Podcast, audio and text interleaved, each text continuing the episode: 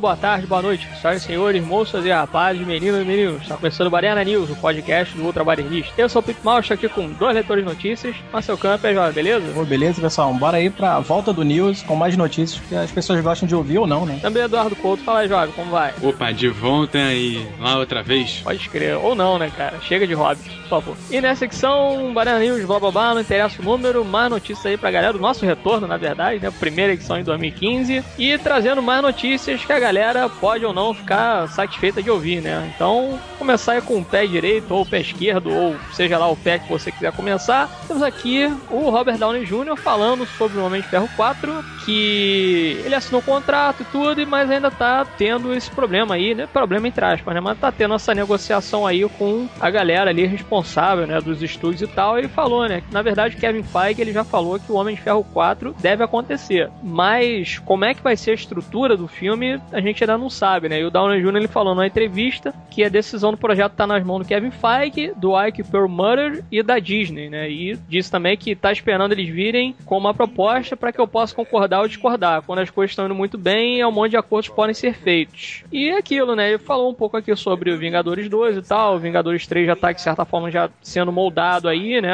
Enfim, roteiros sendo trabalhados, essa coisa toda, como é que vai ser a estrutura para conseguir ligar todos esses roteiros malucos que eles estão fazendo, né? Esse monte de filme. E uma notícia que a gente tinha lido em off, né, é que o Downey Jr. tinha falado que ele gostaria que o Mel Gibson dirigisse o filme, né? O Mel Gibson falou, pô, cara, adoraria dirigir, né? Só que do jeito que tá aí toda a situação ainda em cima do Mel Gibson, né? Infelizmente o Hollywood é muito rancorosa. Isso provavelmente não vai acontecer, mas é possível sim que a gente tenha um Homem de Ferro 4 depois que rolar lá o Guerra Infinita e tal. Agora, com o Downey Jr. voltando ou não pro papel, já fica uma coisa ainda nebulosa pra gente saber, né? Até porque vai ter essa porrada de filme e a gente não sabe se de repente mata o personagem no caminho, né? Mas eu gostaria de ver sim o Homem de Ferro 4 de preferência dirigido pelo Mel Gibson. E ainda com o Downey Jr. aí fazendo Tony Stark. Pô, ia ficar. Acho que tudo aquilo que a gente já espera de uma direção do Gibson é, é, é situações mais agressivas e visual mais sanguinário, né, cara? Que o cara ele não ia poupar, sei lá, se fosse um Homem de Ferro jogando um, um laser em alguém e, porra, decepando cabeças,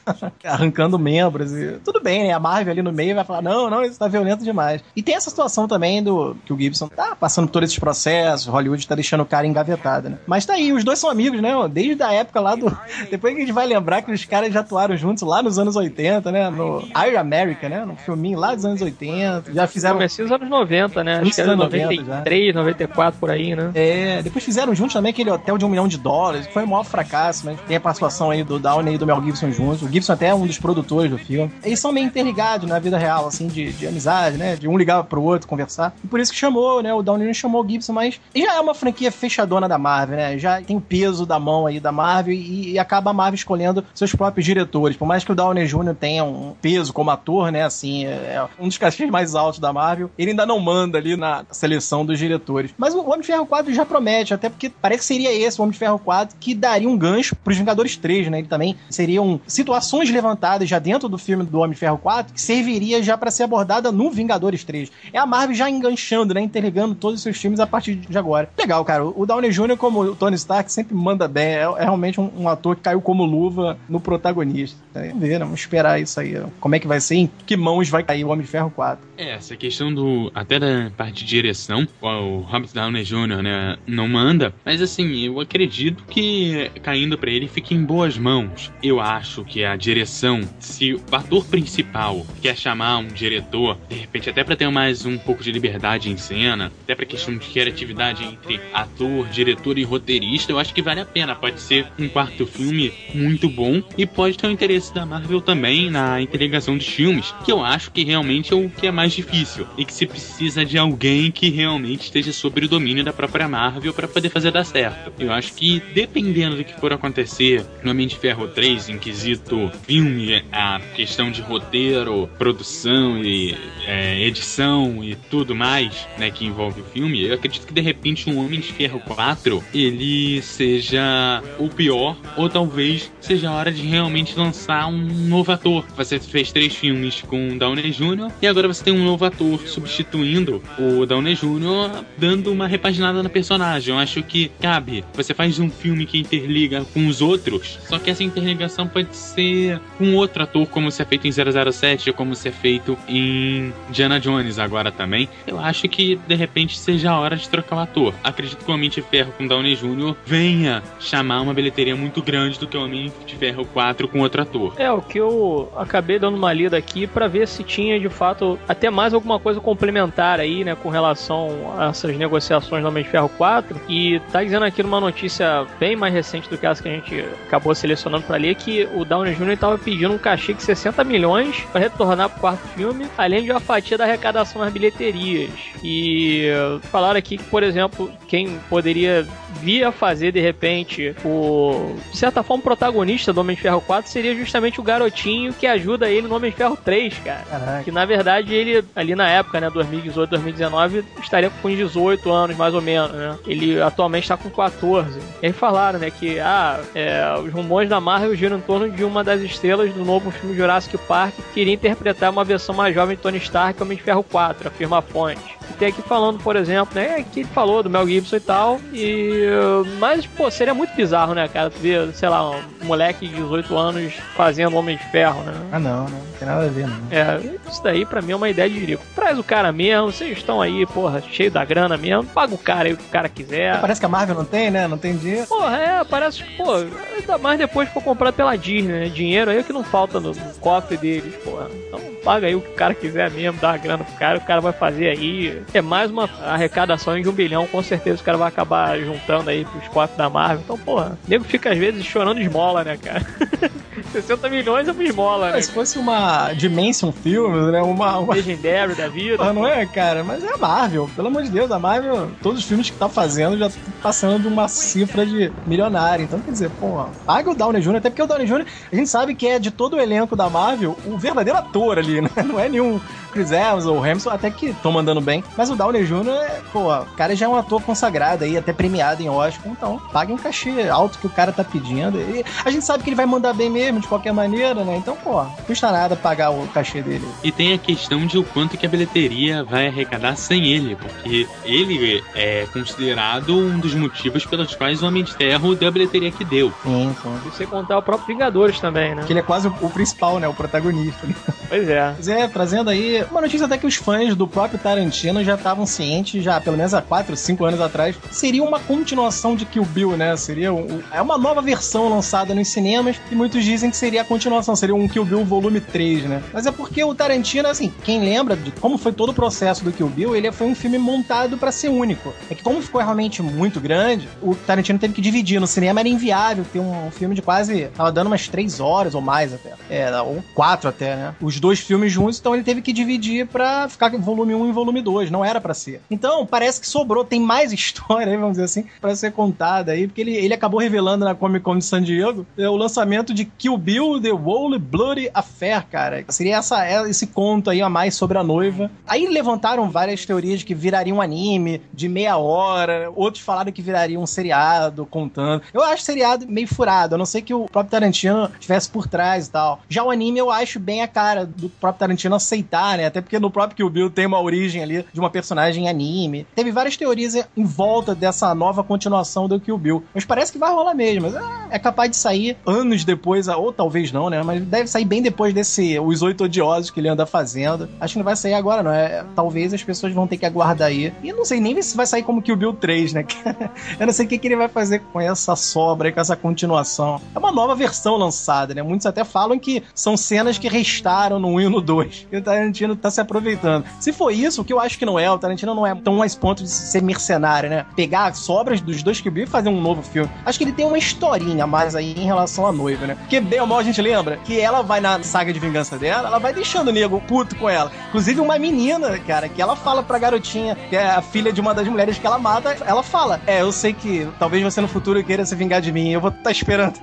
talvez até isso tenha dado um lampejo aí na cabeça do Tarantino em fazer alguém querer se vingar da noiva, né? Mas nada assim é tão simples na cabeça do Tarantino, né? Tem que saber o que, que ele vai fazer com isso. E é bem-vindo. É uma personagem bem criada, né? A noiva. Se a Uma Turma aceitar, obviamente, vai ser sempre legal. É, ela mandou muito bem. O... Aqueles personagens em volta, o universo criado por ele na, no Kill Bill é bem legal, né? Uma parada cartunesca ao mesmo tempo, é bem gráfico, né? Tudo muito. É bem desenho animado, é bem série antiga, aquelas trilhas sonoras que o cara sempre coloca. Eu vou ver, cara. Mesmo se for um Kill Bill 3, eu viria numa boa. Vamos ver como é que vai ser essa história aí dessa nova. novo lançamento aí de Kill Bill. É, essa questão do Kill Bill é. Eu acho que é um pouco delicada, principalmente porque ele vai entrar pra aquela saga dos filmes lançados 15 anos depois. É, é provavelmente, porque é de 2004. Então ele né, vai lançar um filme que ele lance em 2015, mais 3 anos pra produção 2018, ou seja, são 14 anos depois. Eu acho que isso já estraga a história. Igual a recepção que teve muito da crítica de um Toy Story 3, do O Hobbit, que tudo bem, não é continuação, mas tem essa pegada de continuação do Senhor dos Anéis. Então, são filmes lançados muito tempo depois, meio que continuando a história, e que a recepção da crítica não é muito boa. Eu acredito que os filmes do Tarantino não se preocupem com crítica, até porque se preocupassem não seriam ah, é? É, tão trecheira como são, né? Tá aí o Um Drink no Inferno pra comprovar, né? Mais trecheira que aquilo, né? Fica difícil. Mas aquele é mais um filme... filme do Rodrigues, né? Um Drink no Inferno é mais do Rodrigues do que propriamente do, do Tarantino. Sim, mas você é, acaba tendo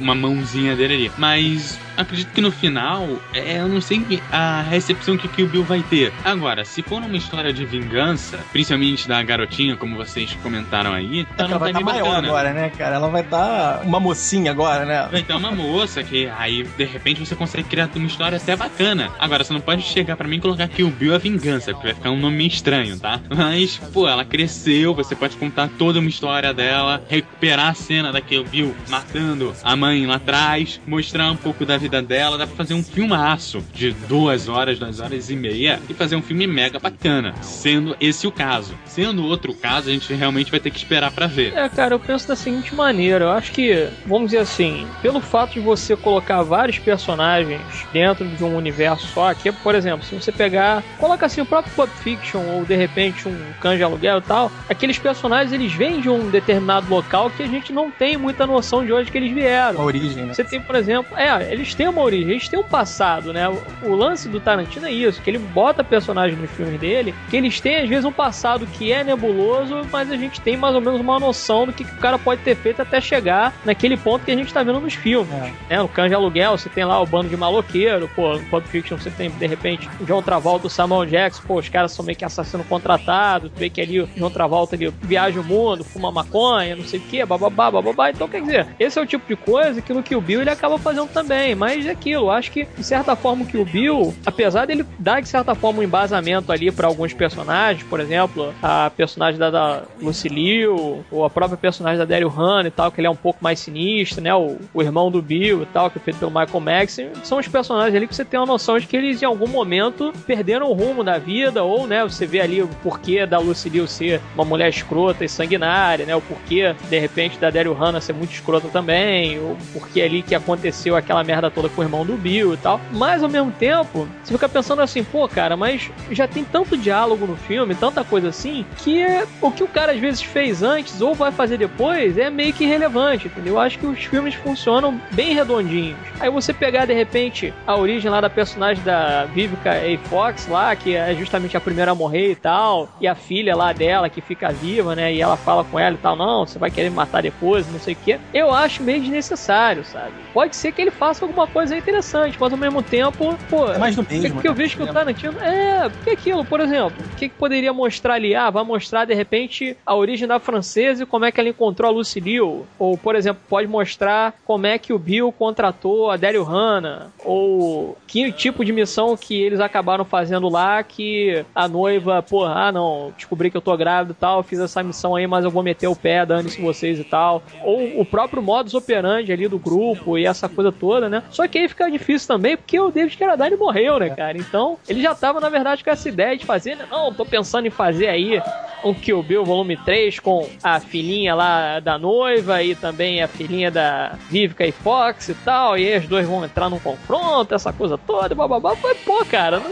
né? Não precisa, né? Chega, já deu a história. Já fez um filme gigante, teve que separar em duas partes e ainda vai fazer mais coisa ainda dentro da história. Ah, não. O que tiver de cena aí extra, cara, manda de repente numa edição especial aí, cena extra, faz um negócio desse, cara, sabe? Eu acho desnecessário. Eu não vejo muita necessidade de Tarantino fazer esse tipo de coisa, não. Eu veria, lógico, né? Pela curiosidade da coisa, mas ao mesmo tempo, já tendo visto o filme várias vezes, eu só gostaria de ver de repente essas cenas em separado, sabe? Num extra mesmo no filme. Eu acho mais interessante do que você ver, sei lá, parte 1, parte 2 e parte 3. E tem, sei lá, mais uma hora e meia de cenas ali que aconteceram antes ou durante ou depois que a noiva passou por algum lugar e matou alguém, sabe? Enfim, é desnecessário. Eu acho desnecessário. Eu veria, mas eu acho necessário. Principalmente aí pro Tarantino, que é um cara que a gente sabe que, porra, bagagem, talento não falta para ele. É mais o lado de que, o Bill já foi contado mesmo, né? A verdade é essa. Os dois primeiros filmes fecham direitinho. O que o Bill 3, se rolasse, é isso que o Pimp mencionou. A gente vê porque a gente gosta do. A gente sabe que o Tarantino ele manda bem, então a gente viria pela curiosidade, não pela relevância do que o Bill 3, né? Eu entendo isso também. Acho que é desnecessário, de alguma forma é desnecessário. A gente só iria entender de que se ele realmente fizer, né? Porque não, não tem nada é, confirmado e tudo. Se ele realmente fizer o que o Bill 3, seria talvez divertidinho, mais relevante pra história. Ele já fechou bem no Kill Bill 2, sabe? Você vê que ela matou o Bill, viveu bem com a menininha e tal, acabou com a filha dela, né? Beleza, ok, fechou legal. E acabou quase com todo mundo do grupo. Então tá fechado. Aí o Kill Bill 3 com uma história, tipo uma vingança a mais, uma trama paralela que sobrou do passado, vindo agora na realidade da noiva. É, eu também acho que, né? Pra quê? Não precisa. Todo mundo viria, mas todo mundo sabe que você não teria uma relevância, assim, né? Isso é verdade. Ok, e o próximo vai do Akira. Akira que a gente já conferiu ali na década de 80 e parece que ele tá de volta. Segundo Deadline, o Dante Harper foi contratado pela Warner Bros. para trabalhar no roteiro da adaptação para os cinemas do famoso mangá Akira, que depois virou filme na década de 80. Bom, o Harper foi responsável por um roteiro não produzido de No Limite da Manhã, feito em 2010. O Akira vai para cortes e mais fortes de gastos. O último foi em 2012 e parece que agora ele vai, mas a gente não pode ter certeza de que o filme realmente será lançado. O Dante Harper, ele é basicamente um cara que fez muito documentário, principalmente de 2005 para cá, ele fez documentário em longa-metragem, curta-metragem. Não sei se ele é o cara mais indicado, apesar de ter uma indicação e dois prêmios importantes na parte de roteiro. Então, eu acho que vale a pena a gente conferir um trabalho já de volta para filmes, filmes assim, não documentários, né? De ficção, que ele já produziu, foi onde ele foi indicado e onde ele ganhou, mas na década de 90. A pergunta que eu gostaria que fosse respondida é se ele ainda tem a mesma pegada que ele tinha na década de 90 para produzir um bom filme. Porque um cara que tá desde 2005 praticamente só fazendo documentário, eu não sei se é um cara mais indicado. É realmente complicado quando você pega o material. Acho que a gente já chegou a falar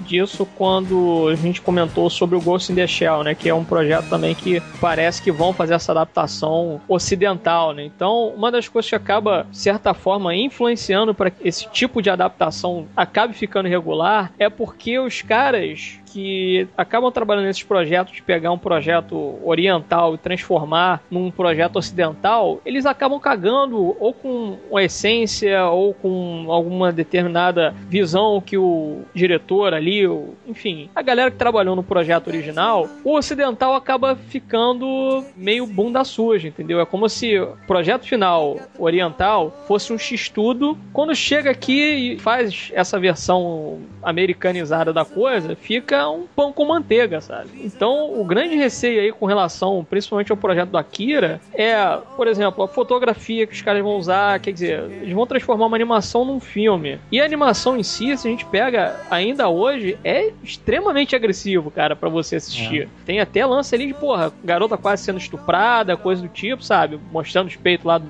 desenho, essa coisa toda. Gente sendo explodida, levando tiro na cara, tiro na cabeça. Pô, tem um cara no início que é fuzilado na pista, né, cara? Um cara fugindo com a criança, é metralhado ali no meio da pista. Quer dizer, é para ter cenas violentas. E filme vai ter. O filme vai, vai cortar isso, cara, não é possível. E provavelmente vai ficar também uma coisa muito didática, né? Que vai, o, Akira ali, na verdade, é um projeto que é como se fosse para criar, de fato, seres super-humanos e tal, que tem poder telecinético, essa coisa toda. É uma porra louquice foda, né? Faz tempo que eu vi o Akira. Mas eu lembro que tem essa coisa toda de, sabe, explosão nuclear, fim do mundo, tiro, explosão, porrada de bomba, gente sendo estuprada, gente pelado, gente trepando. Quer dizer, é um negócio agressivo para você acabar fazendo, sabe? Então, e assim, a gente vê que pelo menos assim, com relação ao orçamento e tudo mais, não tem tanto problema porque é a Warner que vai bancar a parada e com relação ao orçamento realmente não vejo grandes problemas. Agora, com relação ao diretor, é também uma faca de dois gumes, né? Porque você vê que o cara, segundo a Eduardo, eu não procurei nada a respeito dele. O cara, ele trabalha muito com documentário. Mas eu te dou um exemplo, por exemplo, de um cara que trabalha com documentário e manda muito bem, que é o Paul Greengrass. É. O Paul Greengrass, ele faz documentários sensacionais. E acaba fazendo filmes também sensacionais, né? O último que a gente assistiu, Capitão Phillips, é um filme foda. É.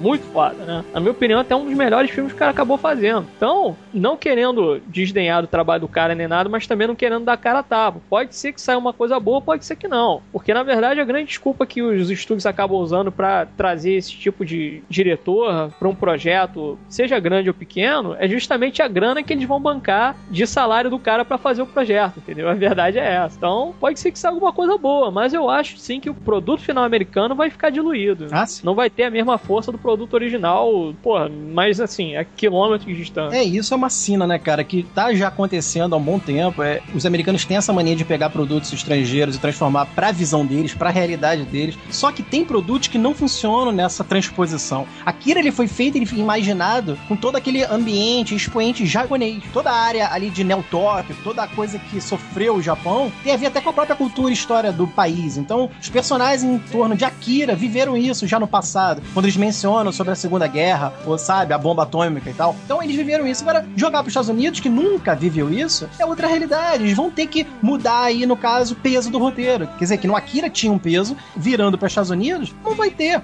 Eu tô lendo aqui pela matéria sobre Akira. Olha só, cara, a história desenrola-se em Neo Manhattan. A original é Neo Tóquio, né? Aqui é Neo Manhattan. Uma cidade reconstruída depois de ter sido destruída na Terceira Guerra Mundial. Tudo bem, é, a premissa é idêntica à de Neo Tóquio, né? Que também é depois da Terceira Guerra Mundial. Aí tudo bem, eles mantêm, né? Uma criança com poderes sobrenaturais, chamada Kira e tal, ok. Quer dizer, já mudaram o nome, Neo Manhattan.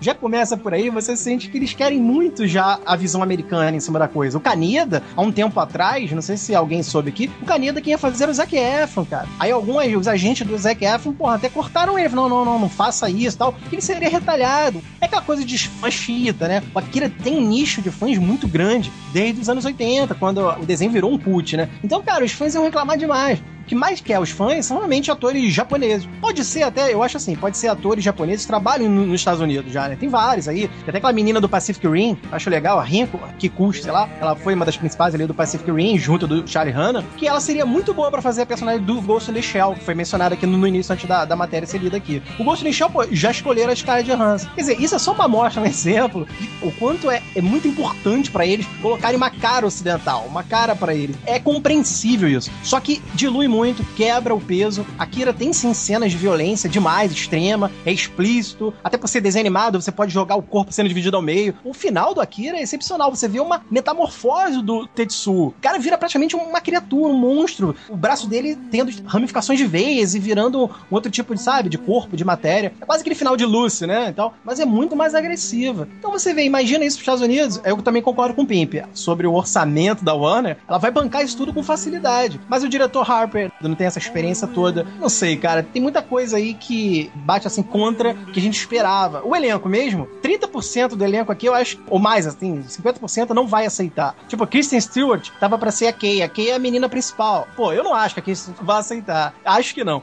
Esse Garrett Hedlund, do Tron, legado, talvez aceite. O Garrett é o lourinho lá do Tron, né? Talvez aceite. É um cara menor. Paul Dano, do Cowboys e Aliens. Acho que não vai aceitar. Alden Henkick, do Tetro. Talvez aceite. É menor. DJ Coltrona, do G.I. Joe, talvez aceite. Logan Marshall Green, do Demônio, aceite. Agora tem o último aqui. Michael Pitt, do Violência Gratuita. Pô, o Michael Pitt é um ator já faz uns filmes meio cabeça, meio cerebrais, uma coisa mais assim, cult no, no cinema. Não acredito que aceite. É muita informação ainda não confirmada. Até Helena Bonham Carter viveria a de Miyako, né? Uma das vítimas lá do projeto lá do, dos militares em, torno do Akira. Eu não acho que ela vai ser a de Miyako. Talvez nem sei se a Helena Bonham Carter aceitaria. Tem muita contra-informação, sabe? É uma matéria ainda que, por mais que a gente quisesse ver alguma coisa nova sobre Akira, acho que eles podiam manter um live action japonês. Aí sim, eu acho que se entregar isso na mão de um diretor japonês, de um roteirista japonês, pô, é o universo dos caras e, e tudo começou lá, é uma origem. Talvez eles conseguissem intensificar ou estender mais aquele cenário. Deveria até ter a, a supervisão do Katsuhiro Tomo, que é o criador do Akira, o desenhista e o cara que escreveu Akira. É um projeto muito ambicioso, mas que ainda não tem nada tão confirmado, né? E por isso que bate muito receio aí, muita coisa contra-informada. Eu só queria complementar essa questão, que assim, o Akira é um negócio que tem muita violência. E os Estados Unidos é um dos países que mais tem vigorado aquela questão do politicamente correto. Eu acho que se você começar a colocar o Akira na visão do politicamente correto, o filme realmente acaba. Então, eu acho que o problema talvez também tenha a ver com o país onde está sendo produzido, né? Nem tanto com a história e questão de roteiro, questão de direção, produção e tudo mais. Talvez o país seja o problema. É, é muito complicado, cara, no final das contas, esse tipo de, de abordagem em cima do material. Gostaria realmente isso, né, cara? Se fosse 100% fiel ao material original, sem ficar realmente trabalhando com muita lenga-lenga ou dramas pessoais e tudo, que, assim, é um visual steampunk, é uma parada suja, uma parada detonada, uma parada agressiva. Isso tudo daí, cara, a gente não vai ver nesse produto, porque eu acho que o estúdio vai meter muita mão e vai, Inizar, né? de fato, bater nessa tecla daí que o Eduardo falou, cara. Vai ficar tudo muito politicamente correto. E a pegada do material original não é essa, né, cara? Tem que ser uma pegada agressiva. Eu gostaria de ver sim. Se fosse fazer um live action, que fosse de fato aí, como o Marcelo não falou, eu concordo, assim embaixo, pô. Traz lá o Katsuhiro, o Otomo de lá do Japão, cara, ó. Dá uma olhada aí, meu irmão, vê o que, que a gente pode fazer, ver se a gente tá fazendo o negócio direito, ver se você concorda com isso daí. A gente mudou uma outra coisa aqui, a gente botou um diálogo diferente ou algo do tipo. Aí sim eu vou levar um pouco mais de fé pro produto, mas até o momento eu realmente não tô levando muita fé, não. E com relação aí, né, como eu já falei sobre Paul Greengrass, tem aqui uma notícia relacionada a ele, e aqui já tá mais do que confirmado nesse momento, na verdade, né, que ele volta a dirigir filme de espionagem após o Ultimato Borne. Na verdade, ele vai fazer o seguinte, ele vai fazer essa adaptação desse livro, que eu vou mencionar aqui, e depois ele vai fazer a continuação do Borne com o Matt Damon voltando para fazer o Jason Bourne. E aí tá dizendo aqui, né, que ele tá em negociações para comandar a adaptação do livro inédito Agent Storm, My Life Inside Al-Qaeda and the CIA, escrito pelo Morten Storm, e o livro acompanha a história de Storm, que é um jovem problemático que converte ao islamismo para estudar o Alcorão e anos depois é recrutado pela CIA como um agente duplo. Segundo Deadline, ele voltará a trabalhar com o produtor Scott Rudin após colaborarem juntos em Capitão Phillips. E o projeto ainda não tem o cronograma de filmagem definido, mas o livro já foi lançado em setembro de 2014, comecinho de setembro. Então, tá aí, cara, um projeto ambicioso, né? Um agente duplo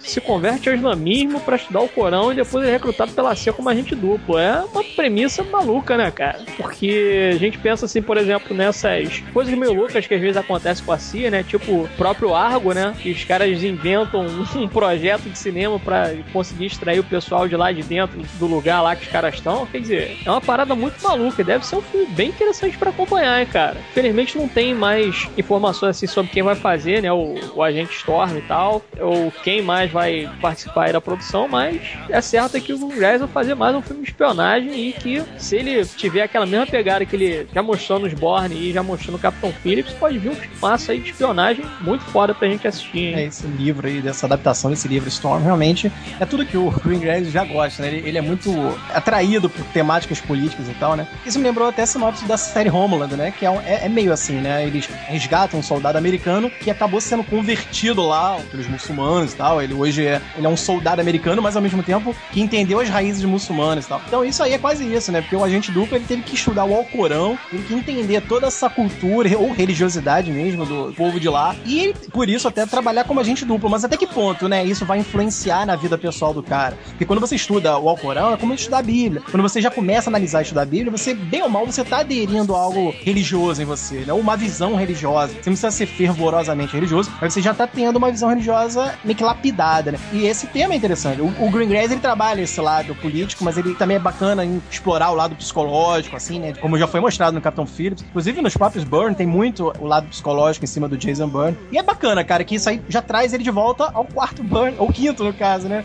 Se a gente não contar com aquele legado Burn, que é bem fracote, foi feito com o Jeremy Renner, né? Ali foi a continuação da trilogia Burn, que eu achei bem fraquinho ele. E aí que tá, porque o, ele tinha saído do projeto, e aí o Matt Damon também, ah não, se o diretor não tá, eu saio.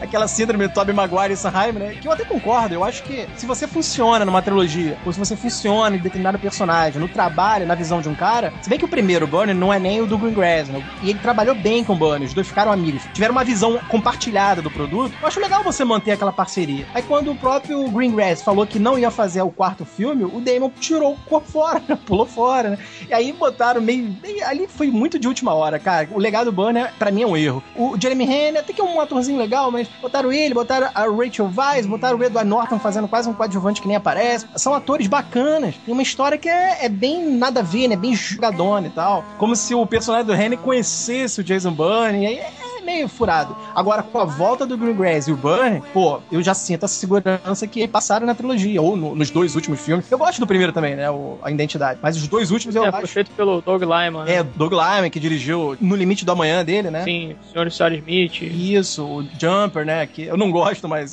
é a direção do, do Doug Lyman. Detesto aquela merda.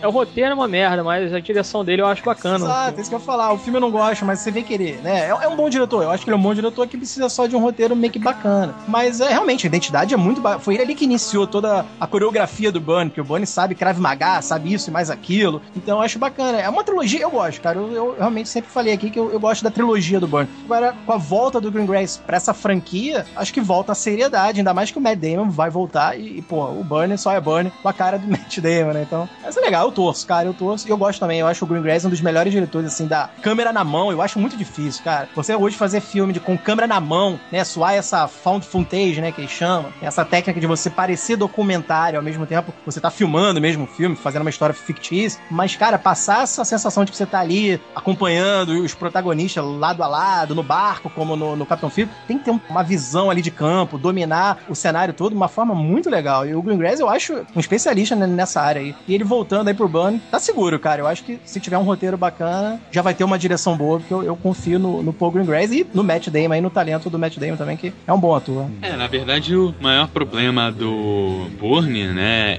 eu acho que talvez realmente seja essa falta das duas características principais dele, né, que é a direção e o ator. Eu acho que não, o novo filme tem tudo para dar certo com os dois de volta. É. Não tem muito mais o que colocar, acho que vocês já colocaram tudo aí. Ok, então, passa pra próxima então, Marcel. Cara, pra... Saideira. É, saideira. Pra finalizar, um terror que surpreendeu, hein, cara. Foi a entidade aí, primeira Sinister, né? Que as pessoas devem lembrar com aquele terrorzinho do Ethan Que não foi um terrorzinho, ele rendeu 3 milhões, e até pra minha surpresa, ele arrecadou 80 milhões mundialmente. Não é uma coisa assim, nossa, que sucessão. Mas, pô, cara, o filme custou muito pouco, né? Porque ele conseguiu pagar aí no, final das contas. E, cara, é uma história boa, sabe? É o tipo de filme que as pessoas não deram nada mesmo. Ah, vamos ver qual é disso aí. E se surpreenderam. Eu mesmo gostei, achei uma história bem coesa, assim, sabe? Tem peso. É o tipo de história que é um drama, mas ao mesmo tempo, quando os momentos de terror acontecem, assusta, sabe? Bota um medo sem apelar para aquele lado de aumenta a trilha trilha sonora pra dar susto, e o cabeção de fantasma que aparece de repente na tela. Não tem muito isso. É muita história de um escritor, né, que vai passando por problemas ali meio psicológicos, que vai acontecendo com a família dele, ele volta na casa, e ele vai percebendo coisas a mais dentro da residência dele, né. É um filme de sobrenatural, um terror assim, estilo sobrenatural, né, nada de terror naquele estilo slasher, né, um assassino perseguindo, não. E por isso eu acho a Entidade um, foi uma boa aposta que houve aí, e por isso tá vindo com agora o segundo, a continuação nesse ano, 2015. Vai ser dirigido pelo Scott Derrickson, né? Que é o mesmo cara que dirigiu O Exorcismo de Emily Rose, que eu já acho legal. Você sente que no Exorcismo de Emily Rose tem muito isso. É um filme de terror, mas ao mesmo tempo apoiado num. É galgado na realidade dramática da, dos personagens, né? Inclusive a Emily Rose é uma menina que a gente não sabia se ela realmente tinha problemas psicológicos, se era louca ou se estava sendo possuída. Eu acho que o Scott Derrickson ele brinca mais com isso. O Scott Derrickson pode mostrar, pela direção dele, esse lado mais real de um filme de terror. Ele galga o filme num cenário mais assim, pô, de loucura, né? Pô, de coisa de abstração e você não, ao mesmo tempo não sabe se é. Bem que agora a entidade 2 todo mundo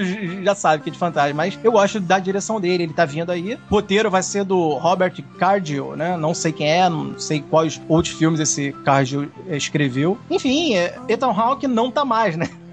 Até porque quem viu primeiro sabe e não precisa falar aqui. Deve ser outro elenco e, obviamente, é outro protagonista. Mas eu torço, cara, porque o primeiro filme foi bacana. Eu achei que tem essa carga de um terror renovado. A única coisa que eu achei que é desnecessário, pela matéria que eu li aqui, é que eles têm a ideia de fazer, né, transformar a entidade numa franquia nos mesmos moldes sobrenatural e atividade paranormal. Acho que não precisava alongar tanto, né? Porque quem tá acompanhando atividade paranormal sabe que tá indo o quê? Pro sexto, pro sétimo filme. Acho que acaba banalizando essa entidade. Talvez o que vai acontecer com o sobrenatural, né? Se for algo trilogia, fechadinha, interligando um, dois ou três filmes na mesma história sobrenatural ali, né? Ou na mesma história fantasmagórica que seja, fica mais interessante, fica uma obra mais fechadinha. Atividade paranormal você vê que é quase uma. virou quase uma série, né? A cada filme é uma família aterrorizada e tudo, pode um ser melhor que o outro, mas eu acho que é banalizar. E eu não queria, que a ideia é realmente transformar a entidade numa franquia assim. Sendo que eu acho que era melhor fazer uma trilogia, cara. Ficaria mais enxuto e tal. Eu gostei muito do primeiro, Sinister aí, com Ethan Hawke. É da Focus, que ela também é uma produtora semi-independente, né? Não é totalmente independente agora, porque já tem grande sucesso na carreira da Fox. Mas a Fox Features, cara, tá produzindo a Entidade 2. Vai vir para agosto desse ano. Vamos ver o que, que aguarda, que com certeza outro elenco, outros fantasmas ou não. É, se for usar o mesmo modus operandi do primeiro filme, pode ser que saia alguma coisa bacana. O que eu, eu acho interessante no primeiro filme é que ele tem uma pegada muito iluminado. Sim. Porque você coloca um cara ali que é um escritor, ainda tem isso, né? Que o Ethan Hawke é um escritor também, é um cara meio nostálgico, assim, que o cara não escreveu mais nada de interessante na carreira dele e tal, né? E tem aquela coisa toda de, pô, o cara é meio nostálgico, né? Ele quer reviver aquele momento de glória que ele teve, parece, né, que a janela dele se fechou e tal, tanto que ele revê lá os vídeos dele dando entrevista quando era bem mais novo, né? Essa coisa toda, falando do livro, né? Pô, o livro foi um sucesso, bababá e tal. O primeiro livro é muito bom, o segundo livro já não foi lá grande coisa, né? Então ele ficou meio que nesse bloqueio criativo e tal, né? E aí tenta refazer isso fazendo coisas sobre crimes reais e tal, né? E aí chega nessa casa e tem lá uns vídeos, né? Umas coisas assim caseiras e tal, filme Super 8. E ele começa meio que a pesquisar e fazer anotações, né? O que aconteceu com a família, cadê esse pessoal, né? Pra onde foram, quem morreu, quem tá vivo, o que que aconteceu ali e tal. E vai pesquisando ali, aí tal. Encontra lá com Vincent Donofrio, inclusive, né? Só fala com ele via Skype. é. E conversa com ele, não, isso daí acontece, que é uma figura lendária e tal. E aí vai explicando todo o modus operandi da parada, né? E tem um policial lá que meio que acaba auxiliando ele também, né? Que é um personagem meio galhofa, assim, mas é um personagem bacana, porque ele é aquele fanzoca, né? Então ele não tem muita, é, vamos dizer assim, aquela postura de policial que a gente tá acostumado, né? Um cara sério e tal, centrado, né? Eles fazem muito isso em Hollywood, né? Eu não sei por que, que eles fazem isso. E aí o cara vai e descobre ali como é que funciona o, o modus operandi daquela entidade e tal, né? E fala, ih, cara, porra, não era mais ou menos por aí não, na verdade é assim que funciona e tal, né? Então, assim, eu acho interessante você, de repente, fazer como se fosse fazer estilo no que foi, por exemplo, A Coisa, né? Que é um prequel do Enigma do Outro Mundo. Você conta ali uma história, no caso ali, o, o a entidade seria o primeiro filme, e essa entidade 2 você vê o, o, desenrolar daquilo dali, né? Prequel, né? É, ou o próprio, é, o chamado, né? Só teve o chamado 1 um, e chamado 2, até onde eu sei, né? Então, podia ser assim, podia fechar só em dois filmes mesmo, ou até mesmo três, pode ser. Porque eu acho que depois de um tempo fica muito banal, fica aquela aquela coisa muito episódica e vamos ver quais são as próximas vítimas dessa entidade aí, como é que ela vai matar todo mundo, como é que vai ser isso, como é que vai ser aquilo, então fica, né? Fica banal no final das contas, né? Se bem que não passa mais a se importar com ninguém que aparece ali, né? E fica tipo um sexta-feira 13, o massacre da Serra Elétrica, né? A hora do pesadelo. Fica uma coisa muito assim. Então, eu espero que eles façam aí pelo menos um bom trabalho, né? Vamos ver o que, que os caras fazem. Pelo menos o material que eles têm na mão é bem interessante. A mitologia ali daquela entidade, né? É o Bagul, né? Se eu não me engano o nome do negócio. É um modus operandi interessante. Eu acho bacana de tentar, de repente, refazer aquela atmosfera do primeiro filme, mas com novos elementos, né? Adicionando mais alguma coisa narrativa. Caso contrário, vai ser realmente um filme bem desnecessário e provavelmente até mesmo esquecível, né? É, além de ser esquecível nesse caso, eu acho que, poxa, você vem de um filme bastante forte relativamente falando, comparado a, até os outros, porque o Atividade Paranormal, quando ele foi lançado, ele foi sucesso porque ele parecia ser feito com câmera de segurança, então era um terror que era diferente. Então a galera foi lá pra conferir qual era. Depois o sucesso foi porque a bilheteria dele foi extremamente alta e o gasto com o filme foi extremamente baixo. Aí ficou repetindo, ficou um negócio tipo, ferre-se, eu vou lá ver só para me divertir, desligar a cabeça. E eu realmente espero que a entidade não chegue a esse ponto. A entidade é um filme forte que pode ser trabalhado e não sei se precisa ficar nos moldes do chamado, mas poderia fazer um negócio bacana depois, meio talvez pegando um filme de sessão da tarde que nessa parte de interligar tem um filme de sessão da tarde aí que é famoso que os caras moraram na mesma casa com diferença de dois anos, se comunicavam e tal. Então, assim, eu acho que é válido, já que a gente tá se tratando de coisa sobrenatural, podia acrescentar coisa, entendeu? Coisa para acrescentar e pra não ficar repetitivo, tem uns montes. Agora, tem que ser criativo para isso. Pois é, aí o Hollywood tá meio fraco com relação à criatividade, né, cara? O meu maior receio é justamente isso, que o nego, de repente, assiste o primeiro filme e fala, pô, realmente muito legal, tal, ver o segundo, pô, uma merda. Então, quando sair o terceiro, ninguém vai mais se importar, né? O grande risco que a vários filmes aí que vem com uma parte 2 é justamente isso, de cair numa mesmice e ficar se repetindo o tempo todo sem inovar em nada, né? Então, vamos ver o que eles acabam fazendo aí com o filme. Eu, particularmente, acho que é um bom material que a galera aí tem em mãos, mas ao mesmo tempo, né, se não souber trabalhar com aquilo dali, não vai chegar a lugar nenhum com a história, né? Então, boa sorte os caras aí, porque eu tô muito ansioso para voltar a assistir uns filmes de terror aí bem interessantes e com conceitos mais interessantes para acabar acompanhando, né? Caso contrário, pode esquecer aí e vai assistir outra coisa, né? Bem, então é isso. Chegamos ao final dessa edição. Espero que tenham gostado. Dúvidas, críticas, sugestões, etc. Envie para contato arroba ou deixe seu comentário ultrabairrista.com.br. Vem mais tarde. Um beijo na sua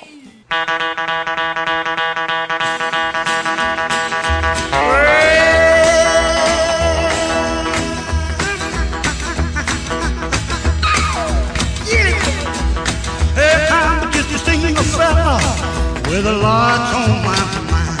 And I'm looking for me a woman, but she mighty hard to find. Lord, ask my country cousin, check the hottest spots in town. Oh, that little bitty woman, well, she just ain't around. Hey, hey,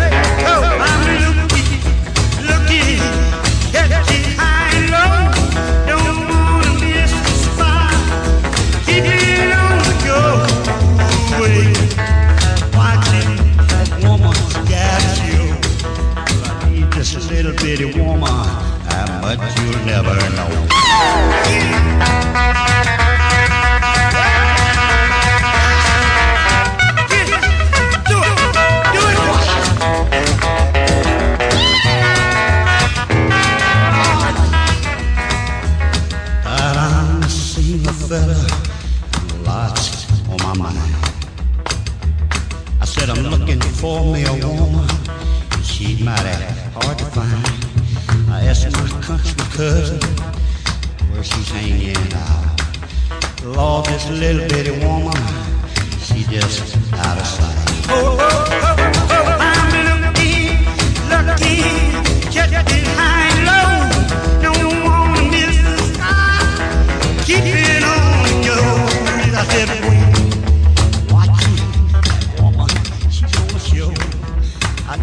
little baby woman, how much you love her.